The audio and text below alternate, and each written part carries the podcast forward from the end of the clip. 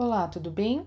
Eu sou a Nancy Kalbeitzer, sou psicóloga e neuropsicóloga, sou especialista em avaliação neuropsicológica e em terapia cognitivo-comportamental. Sejam todos bem-vindos a mais um episódio do Neuropsi para a Vida. Hoje eu vou falar sobre o transtorno de conduta. Com características mais frequentes na infância, o transtorno da conduta é uma espécie de personalidade antissocial, bem observada na juventude mas apesar de se iniciar na infância, não se pode fechar esse diagnóstico em menores.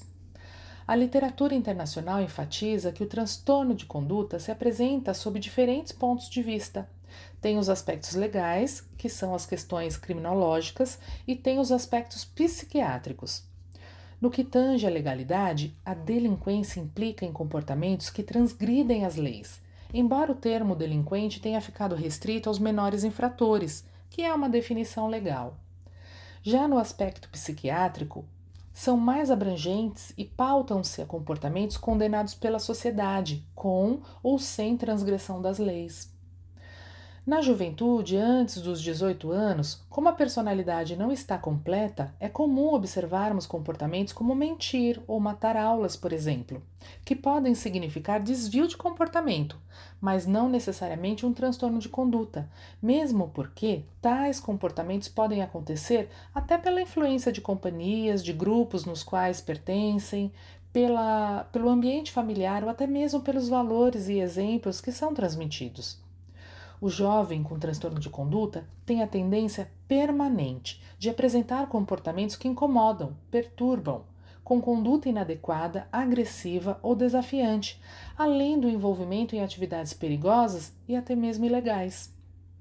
Com a prevalência em crianças e adolescentes de cerca de 1 a 10%, esse é um dos transtornos mais frequentes de encaminhamento ao psiquiatra infantil. O importante aqui é diferenciar normalidade de psicopatologia e verificar se esses comportamentos ocorrem ocasionalmente e de modo isolado ou até mesmo se se constituem síndromes. O transtorno de conduta é mais frequente entre 12 e 16 anos, sendo quase quatro vezes mais comum no sexo masculino. É importante ressaltar que o transtorno de conduta não deve ser confundido com o termo distúrbio da conduta, que de forma muito abrangente e inespecífica é utilizado como nomenclatura de problemas de saúde mental que causam incômodo no ambiente familiar e até mesmo escolar.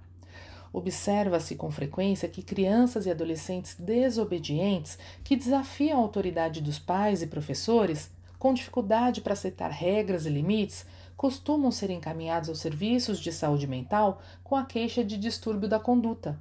Portanto, como se evidencia uma linha tênue entre os termos, se faz necessário ter um olhar cauteloso e cuidadoso quanto a isso, porque o termo distúrbio da conduta, que não é apropriado para representar aqui o diagnóstico psiquiátrico.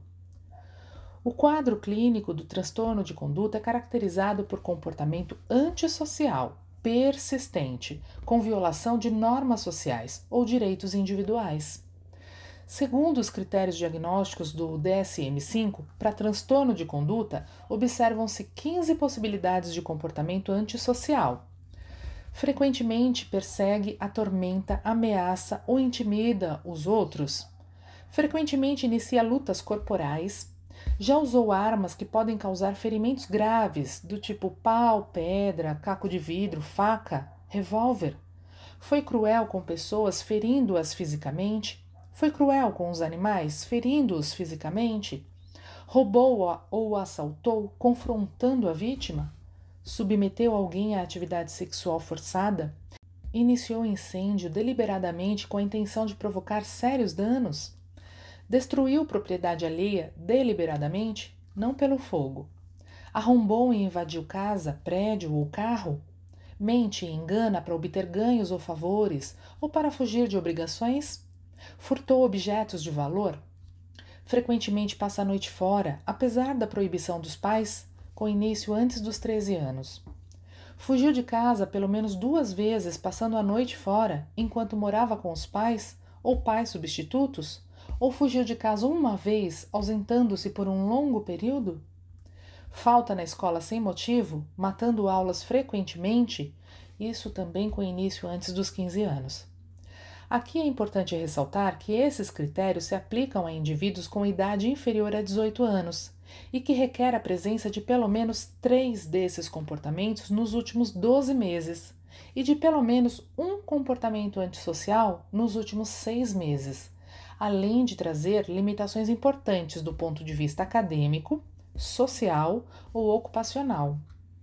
Se observa também nesses jovens que o comportamento deles apresenta maior impacto nos outros do que em si mesmo, e não aparentam sofrimento psíquico ou constrangimento com as próprias atitudes. Não se importam em ferir os sentimentos das pessoas ou até mesmo desrespeitar os seus direitos.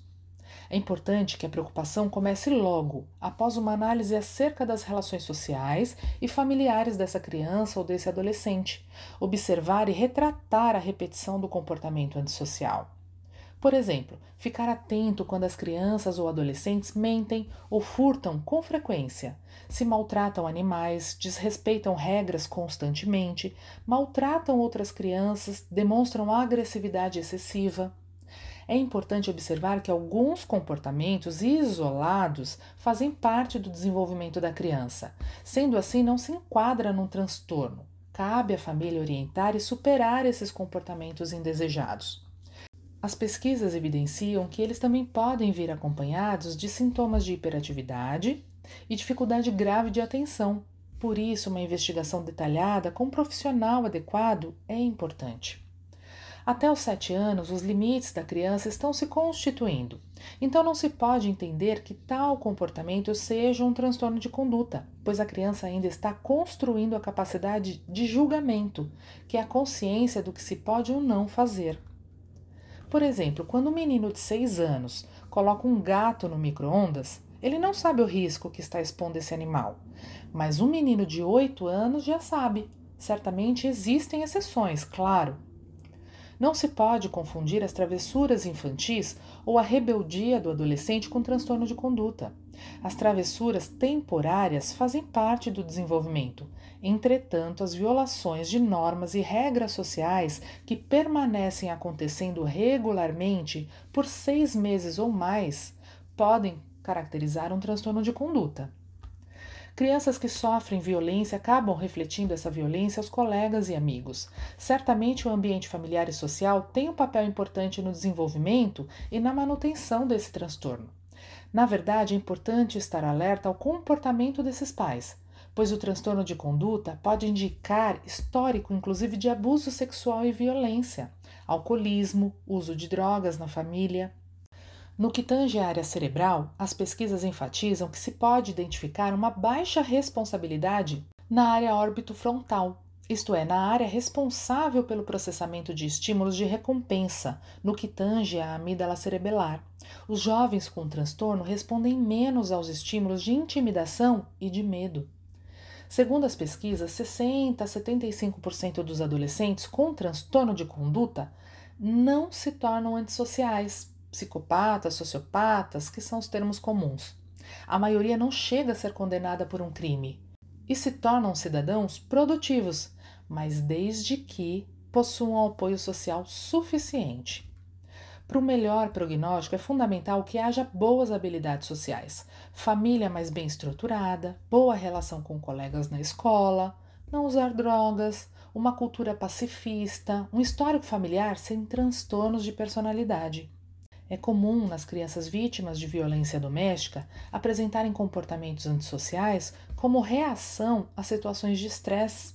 Os sintomas do transtorno de conduta surgem normalmente, como eu já expliquei aqui, no período compreendido entre o início da infância e a puberdade, e podem persistir até a idade adulta. Embora não se tenha muita certeza sobre a influência genética, na prática a gente encontra muito desses comportamentos nos familiares. Qual a chance de um indivíduo, então, com transtorno de conduta se tornar um indivíduo com transtorno de personalidade antissocial? Psicopata, um sociopata? Bom, certamente há três fatores de risco: a predisposição genética, o ambiente hostil e possíveis lesões cerebrais no decorrer do desenvolvimento. É fundamental entender que esses fatores não atuam sozinhos, eles precisam de um terreno fértil Quando a criança vivencia em um ambiente hostil, violento e com carência de afeto, esses sintomas podem se manifestar.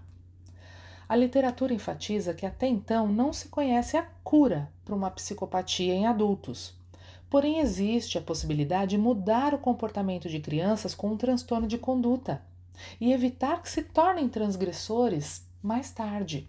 Caso esses comportamentos persistam até os 18 anos, passa então a ser diagnosticado como transtorno de personalidade antissocial.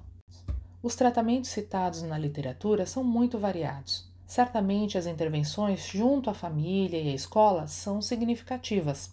A psicoterapia familiar individual, a orientação de pais, participação em comunidades terapêuticas e treinamento de pais e professores em técnicas comportamentais. No entanto, nenhum deles assertivamente pode garantir eficácia, principalmente quando a intervenção é isolada. Certamente, quanto mais precocemente iniciados e quanto mais jovens os pacientes forem, melhores serão esses resultados.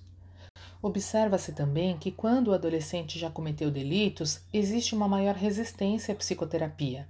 E para contribuir com a terapia, pode ser direcionado para participar então de oficinas de artes, músicas, esportes.